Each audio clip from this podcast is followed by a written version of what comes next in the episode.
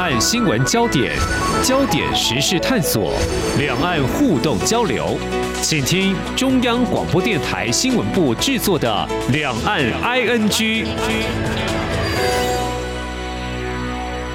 听众朋友，你好，我是黄丽杰，欢迎收听《两岸 ING》节目。一九九五年到一九九六年，嗯，当时中国大陆对台湾发射飞弹，而在这场台海危机是否会再起冲突呢？就在去年，就是二零二二年的环台军演，引发国际社会关注。那么，当前还有可预见的未来几年，台湾面临中国大陆到现在没有放弃对台动武的威胁，这压力是否加深呢？国际情势有哪些变化？我们又做了哪些准备？在日前由国防部对外公布的一百一十二年国防报告书，国防部长邱国正在序言当中，他是这样提到的哦：战争与和平位于冲突光谱两端，以两岸综合国力的悬殊差异跟中共政权的极权本质，我们没有公平决定战与和的权利，但至少我们应该有阻止天平向战争端倾斜的实力，让。敌人考虑战争的代价而不愿意发动战争，那么这是我们常在军事领域会听到的。两岸战争将会是不对称作战。那么。我们台湾在不主动挑衅之下，基于被迫要应战，有各种智慧应应之道。尤其这是在二零二二年爆发俄乌战争，还有中共围台军演之后，台湾首度提出这份国防报告。我们今天特别邀请国防大学政战学院前院长、台湾大学共同教育中心兼任助理教授于宗基来好好谈谈这本国防报告书一些重要的焦点。非常欢迎于老师，你好。哎，主持人，各位听众朋友，大家好。好，这本国防报告书，我想让听众朋友更清楚了解。按照我们的国防法第三十条的规定哦，国防部会定期提出国防报告书，全书一共有一百八十四页，有不少的照片、图表，可以说是图文并茂。我觉得重点是能够深入浅出来说明哦，让国人了解国家军事安全现况，以对外宣示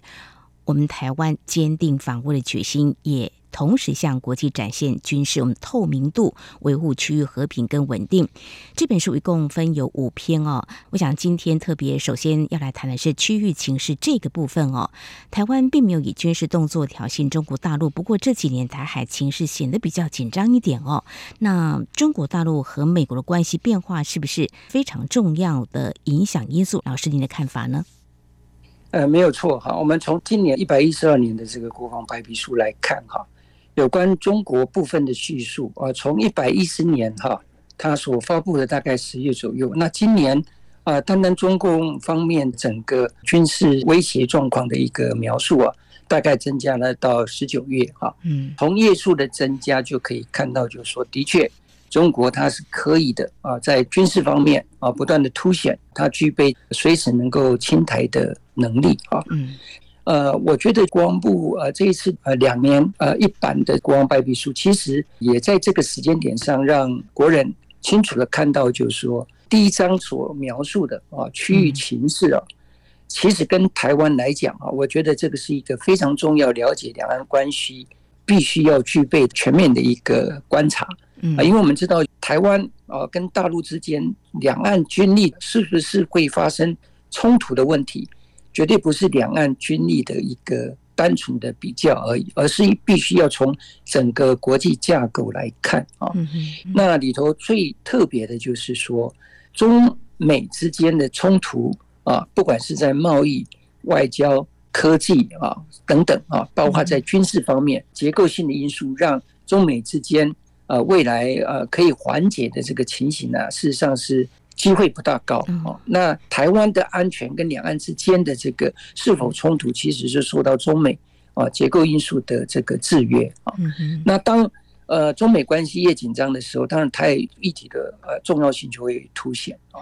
所以我们刚刚也讲到了，就是因为中国哈对台湾的文攻武吓的程度啊不断的增加，其实就让结构性的因素啊。更显著，这个包括美国及在周边第一岛链所有国家。我们看看日本，嗯，就是最明显的一个国家了。那现在呃，国际上啊，其实普遍喊出来说台湾有事，日本有事哈，嗯，或者是日本人他们讲说日本有事，台湾有事哈，讲这样是因为冲突从现在日本人普遍的观察来看，中国如果要攻打台湾，大概日本周边的这些军事基地啊，一定是第一波遭受攻击。所以为什么说现在就是因为中国这样的一个军事威胁程度越大呢？周边国家大家会跟台湾的各种合作会更加的密切。除了日本之外，我们下面的菲律宾，大家也可以看到，跟美国的军事的合作更密切，而且美国现在要。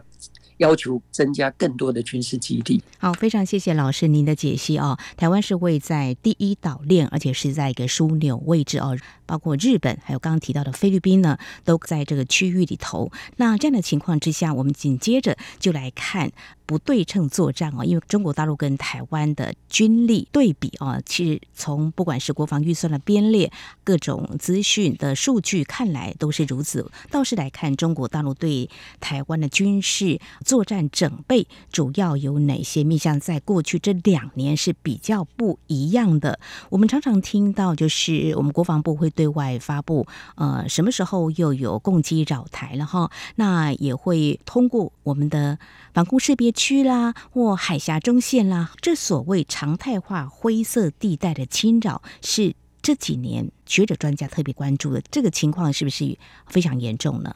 对，呃，所谓的灰色地带哈，这个战略啊，事实上它就是说，我们一般在军事上啊，和平时期我们是。用白色的形容啊，那战争时期我们用黑色的来形容。嗯，但黑色跟白色之间的，就是说黑白不分，就是一种灰色地带，也就是说它是介于战争跟和平之间的各种手段啊。嗯，那灰色地带基本的底线，它就是告诉说，呃，其实中国它用灰色地带哈，就凸显了它在军事上他是没有这个能力。啊，去用军事的手段跟美国及美国所带领的第一岛链直接军事对抗，所以他必须不让对方有正当的这个防卫方式啊，用武力的方式解决。所以你看看他的门槛设定就是在战争啊这个门槛啊允许的范围之下，可是他又不是纯粹的民间的这种互动方式，所以呢，他所用的这个所谓的呃武装呃民兵或民船。嗯，事实上，你看，他是以民掩军呢，用啊这个老百姓的工具手段，但是他要达到军事上的目的。那这样的好处是什么？按照国际法、战争法来讲，嗯，你的军舰是不可以去攻击呃民用船只啊，或是民船，因为美国它在军事在各方面啊都有绝对的优势。那中国他知道不去挑战美军的优势，但是他用一种模糊的工具或手段。希望能够达到让美国啊，或是美国所带领的第一岛链呢，在军事仿制上面完全没有使用的空间。刚刚提到的，为什么他的军机、军舰哦，那个战舰呢，不断的绕台？嗯，那他也是因为就是说哦，在台湾的防空识别区内，事实上他不断的在区内进行活动，这个啊，事实上没有达到侵入你的领海领空，直接国际法所。禁止的，但在识别区里头啊，因为这个是国与国之间的一个呃默契跟协调，嗯，所以呢，他就利用国际法、武装法的漏洞，想尽办法去做这样的一个骚扰啊。那所谓灰色地带，它其实是两种策略，第一个就是所谓的切香肠，哎，salami slicing，切香肠就是它一步一步来测试。你的容忍底线是，那另外一个切香肠之后呢，就要知道就是说你的底线容忍程度 limit prop 究竟能够容忍到什么样的程度？那他知道你的底线之后，基本上是不会逾越你的底线，因为一旦逾越你的底线之后，那就是战争行为啊。是，这也就是为什么你看国防部讲的很明白，嗯嗯，你只要进入航空器或你的战舰进入我的领海或是我的领空。嗯，那台湾按照国际法的规定，那就是要使用军事的手段来应对啊。对，所以我们也可以看出来，它不断的增加它的次数啊，它的这个侵扰的频率，但是它到目前为止，它还是不敢轻易的越过国际法所允许的这样的一个范围。嗯，这个就是我们看最近为什么所谓灰色地带的应用啊，中国啊应用的如此的啊炉火纯青。那当然。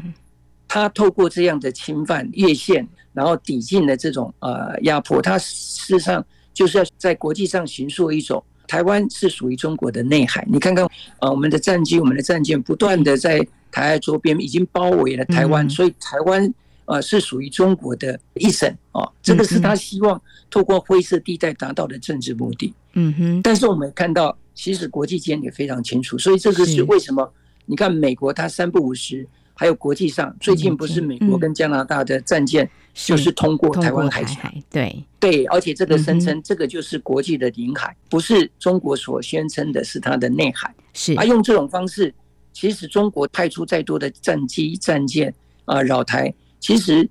只要国际社会、美国及第一岛链所有国家三不五时的啊派出它的各式的运输机、航空机，或者是说它的这个战舰，只要在台湾周边海域。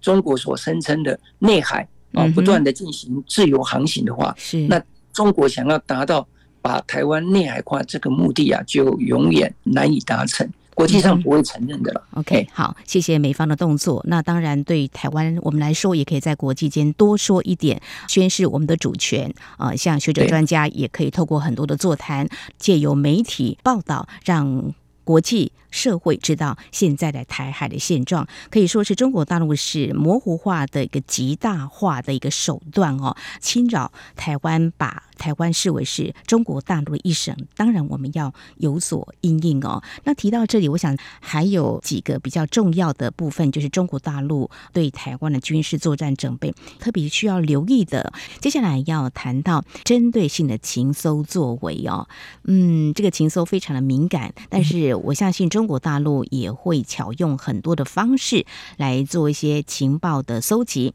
国防部报告书里头也有提到哦，共军是派遣他们的侦察机、无人机，还有情报船，国军重要演训跟飞弹试射期间，在我周边的这个海空域进行情搜哦。这个是不是非常普遍啊？我们也应该会有所防范吧？嗯，没有错。其实中国它现在不仅仅是刚刚讲的啊，它派出用。呃，民间演示的这些海钓船啊，其实它在空中啊，我们也看到近期它也不断派出它的这个高空的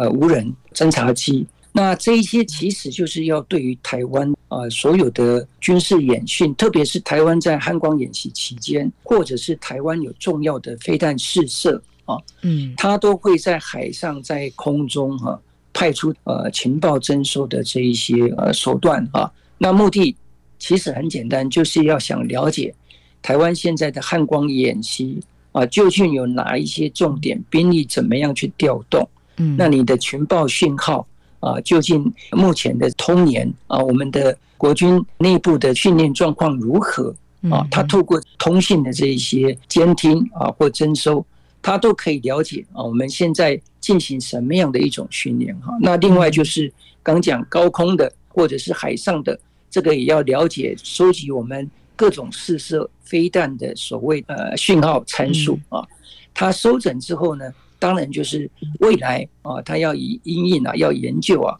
怎么样去破解啊，或是呃电子干扰啊，嗯我们各型的这一些尖端的武器装备啊。嗯但其实这一些呃，国防部当然也都知道啊，所以他每一次他派出这一些征收，我们都会做对应的。调整啊，要么就是更改发射的时间，要么就是延期啊。当然，我们也会采用民间的发射的频段哈。所谓的征收的这些雷达系统，其实在共军派出啊相对应的这一些征收手段过来的时候，国军也都有很多呃应应的方式啊。那你开放的是所谓的呃使用的是民间的这种通讯频道啊。那可是，在战时我们真正的。军事的这个频道啊，我们是呃，在你来征收的时候，我们就会关闭的哈。嗯，那即使是开放啊，或者是说我飞弹的这个参数在设计的过程被你征收，其实我们内部里头怎么样去防范电子干扰，或者是说怎么样去快速的跳频啊，这个都有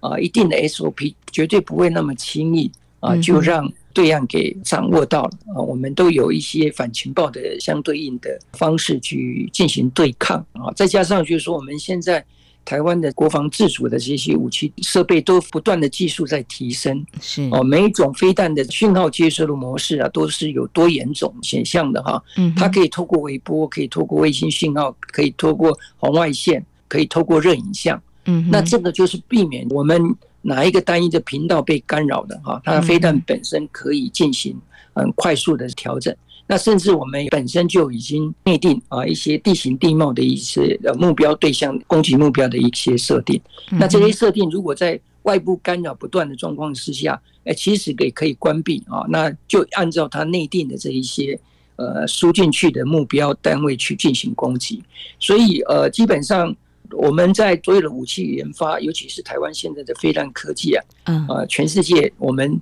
很骄傲的啊，大概都是。呃，属于非常先进哦，而且是全世界最好的前三名，我们应该是受之无愧。好，情报侦搜是公开的秘密，但是我们要有。非常好的反制作为，我们有非常先进的做法，因应哈，也让国人能够知道。接下来要请教老师的是一个非军事行动，中国大陆的一个做法，在国防报告书里头也有提到这个部分哦。事实上，媒体在这几年也有一些报道，就是海上民兵利用渔船掩饰身份，在禁止捕鱼期间，配合海军还有海警部队，在台湾周边海域从事这个联合训练，可见中国大陆。是官民结合这样的方式，在台海这个周边的海域，这样对我们的渔民捕鱼，因应上是不是会造成我们的困扰？这个也是一个必须要留意的一个情况。哎，没有错。我们刚刚提到，其实了解大陆海上民兵啊，或是他的武装渔船的哈，都知道中国的所有的这一些民用的渔船呢，其实它都是。通讯啊，设备都是军规的啊，都使用军事的装备。嗯，而且它这一些民间的啊渔船啊，所谓的铁壳船，其实都接受了军事训练，所以我们常常可以看到啊，它就是一个中共的海上的第二军种啊。嗯，那他为什么要用呃渔船啊作为这个掩护啊？只要就是所有的军舰，它是不能对呃民船啊进行军事行动的这种。呃，反制的哈，嗯，那所以这个也就是为什么他夹着这样的一种武装民兵啊，可以达到他军事上的目的。嗯哼，呃，其实现在美国其实第一岛链的国家也都面临这个非常棘手的问题。嗯，但是现在啊，也大家也集思广益来，国际间啊由美国带领的啊，你看这个海巡之间的这个合作备忘录哈，台湾也是签署国。那第一岛链国家都是签署国啊，那彼此之间是针对这个呃海上民兵啊，要达成相互的支援哈。那相互的支援呃，未来的一种发展趋势就是说，会建制海上知觉系统，就是说啊，由所有的第一岛链的国家啊，大家透过跟美军的海巡的这个合作，建立相关的啊卫星通讯侦察，可以第一时间呢。了解他的武装民兵啊，武装渔船，他集结的方向。那因为我们任何一个国家的数量可能都会没有办法跟中国的数量来抗衡。嗯，但是如果我们把第一岛链所有的国家结合起来啊，用多国的这共同的海巡的力量来应对，我相信这个会是一个未来新的趋势啊。好，是。那你看看台湾，因为也接受海上灰色地带的这种。呃，骚扰已经非常的久了哈，嗯，所以台湾现在的海巡舰其实都配有镇海系统啊，镇海系统就针对你大型的这种海上的这个武装渔船的集结啊，嗯，其实在必要的时候是有达到相当大的呃吓阻啊效果的啊。我们呃新的中科院发展的海上的镇海系统，其实也是因应未来可能两岸呃面临冲突这种灰色地带威胁的一种解套的方法。那再来就是。透过国际之间的合作，也就是说，我们跟日本、跟菲律宾、跟美国，大家共同来因应啊，中国可能采取这种海上的人海战术了啊，他想要用量的方式来超越。如果各国之间的合作也啊这个呃紧密，然后我们建立的所谓海上的这个肢节系统，可以知道它渔船的动向，各国之间啊也可以相对应的采取啊反制的作为啊。那这个都是。呃，我相信会减缓未来中国在灰色地带、海上人海战术的这种战术的应用啊，未来会面临更多国家的共同的抵制了。嗯哼，好，呃，我想就是国际间的合作是相对重要，台湾单靠一己之力可能会过于薄弱。但是你刚刚提到一些国家受到这样威胁，都是中国大陆吗？您刚刚提到，对对对，OK，好，这是一个新的形势的发展哈。好，面对中国大陆对台湾的军事的威胁呢，这边有一个分散式指管指挥管理哦。我想这几年不是强调陆海空联合作战，那跟这个分散式指挥管理怎么样去理解？为什么会有这样的思维呢？提到啊，这个分散式的指管系统，其实这个是一个非常重要的一个概念哈。嗯，那这个也是美军他现在在整个。俄乌战争之中，协助乌克兰能够抵抗啊俄罗斯非常重要的战术的一个新的一种啊作战方式。嗯，所谓分散式的直管，就是说以后在都是小部队的啊作战概念。其实美军也发现，就是说俄罗斯的呃部队在整个乌克兰作战啊，嗯，乌克兰经常就是派遣特工从连指挥所、他的营指挥所进行攻击。嗯，那一旦他的指挥中枢。啊，被破坏之后，他的连的战力就没有了，营的战力就没有了哈。那这个就会造成战场上非常大的损失哈。那为什么会这样？就是因为集权国家，你看它都是什么集中指挥式的啊，它的指挥系统命令是集中指挥的，连级的攻击目标到排级的攻击目标，大概都是要连或营以上的这个呃指挥提供。他攻击的目标或者是方向，嗯，那这个就会造成，就是说啊，一旦他的这个指挥中心被锻炼了、被摧毁了，嗯，那就是一盘散沙，毫无战力。所以这就是为什么，呃，俄罗斯的军队兵败如山倒啊。那台湾现在要引进来，其实这个就是未来国军可以看到脱胎换骨的一种作战模式。嗯，那分散式的指管，最简单的讲，就是说他会把指挥层级啊，从联兵营。直接一直到所谓的排级啊，未来分散式的直管就是到排级啊，排级的作战很重要，就要输进所谓的击杀链 kill chain。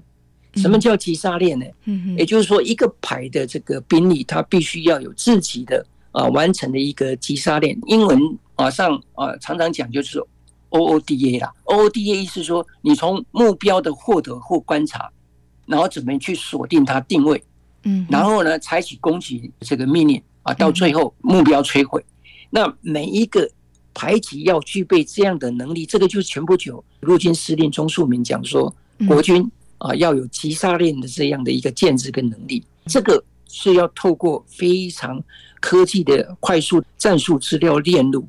啊。那美国今年三月份的时候已经提愿意出售这个所谓的美国的 Link 二十二给台湾。那台湾本身。也有既有的 Link 十六啊，现在这两个系统只要结合，未来我们一个营级的啊作战能力，它就达到独立作战。嗯，它的这个目标攻击都不需要透过连级、排级甚至旅级给它下手，他的指挥官一个排长，他就具备这样的一个征收能力。啊啊，这个也是响应，就是说，以我们传统的作战概念哈，嗯，是你的一个排的征收能力大概只有呃五百公尺左右。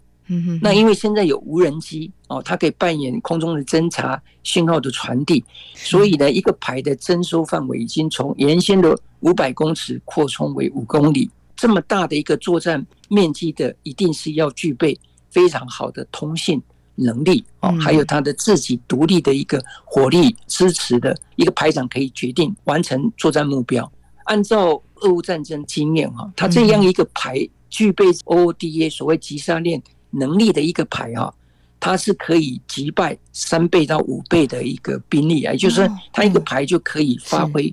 击毁一个连甚至一个营哈。嗯，所以这个就是为什么今年的这个国王白皮书把这个所谓的分散式直管引进来，这完全就是在俄乌战争里头美军得到的一个怎么样以小击大的非常重要不对称的一种作战模式跟概念。那引进来之后，这个对于台湾的作战能力哈，会有脱胎换骨的效果。嗯，我想这是借鉴俄乌战争引进美国的一个思维，是个实战的经验的一个参考哈。我想我们拭目以待，我们国军未来会有一个比较不一样的一个指挥的系统，排长就可以来决定，也会更有效率哦。当然，排长的这个专业的这个思维，或者在作战能力的应战的提升，我们相信也是指日可待的。好，最后我们来谈这个报告书也有提到会强化城镇战作战能力，看起来应该就是说共军已经进犯到台湾本岛了，那我们就会啊强化城镇作战，把它逼退，是这样子的一个做法吗？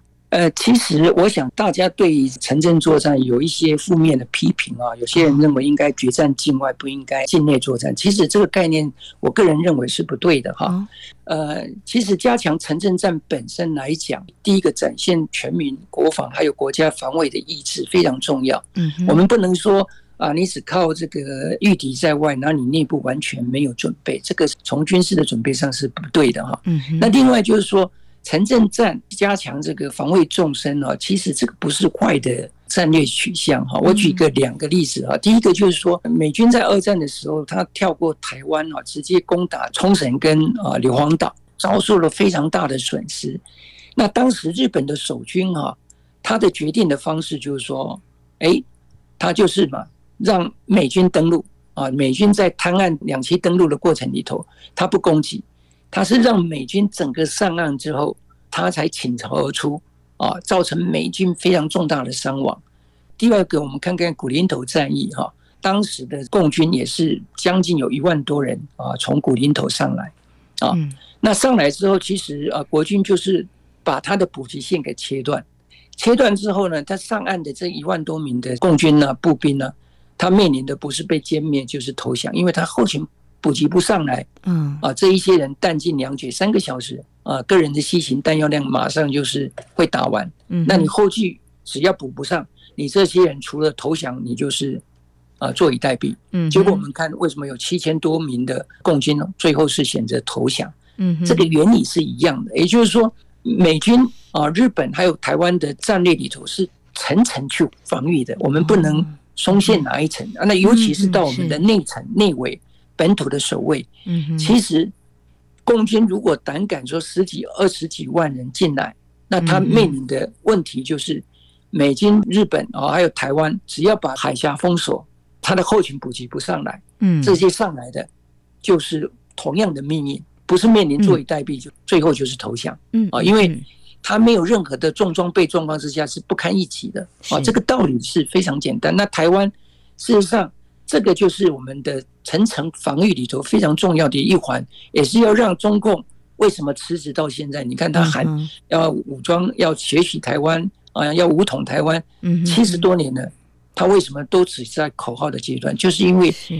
即使他人上来也没有用啊！如果他不能确保他的后勤补给线，那如果你再看俄乌战争，不是如此吗？那个普京军事幕僚。告诉他就是说，我们三个礼拜就可以把基辅拿下来，两个礼拜就可以呃占领乌克兰。所以他二十多万的俄罗斯的军队，你看从北跟南多面夹击，夹击的结果，最后他的后勤补给被切断之后，你看他兵败如山倒，最后只能北部跟东侧的这个进攻路线完全什么撤军，最后集中在南部。啊，为什么在南部？乌南？因为他的这个补给线在他的苏俄的境内，哦，不会被切断。所以这个已经告诉了台湾，就是说，我们重层防卫啊，绝对不能疏忽任何一层的防卫，尤其是国土防卫这一块。那强化我们的城镇作战，呃，守势的这个防卫，这个是必然要做的啊，因为会产生非常大的后果。中国他现在敢将来决定要打台湾，一定是直接在速战速决的状况之下。嗯，那如果我们每个城镇，都有很好的城镇防御的这样的决心跟布阵，嗯那我相信中共他认为军事上要速战速决的目的是没有办法达成，没有办法达成，就是一个最大吓阻中国对台动武的一个意志的展现。所以我个人是很支持，呃，台湾目前应该持续强化我们的后备啊跟城镇守备这一块防御跟准备。好，非常谢谢于老师表达您的意见跟观点啊！我想固然决战境外是重要的，但是也不能够偏废在我们内部的城镇作战的能力哦。就像国防报告书当中有提到，这会形成重层纵深反击能力，来增加防卫密度，迫使这个敌军要进犯台湾。一定会失败。更何况有几场战役是可以作为很好的一个参考。好，我想在今天呢，短短时间呢，非常感谢我们台大共同教育中心兼任助理教授于宗基老师，针对一百一十二年的国防报告书，提供你非常专业的解析。非常谢谢于老师，谢谢您，谢谢。好，以上就是今天两岸局节目，非常感谢听众朋友您的收听，黄丽杰祝福您，我们下次同一时间空中再会。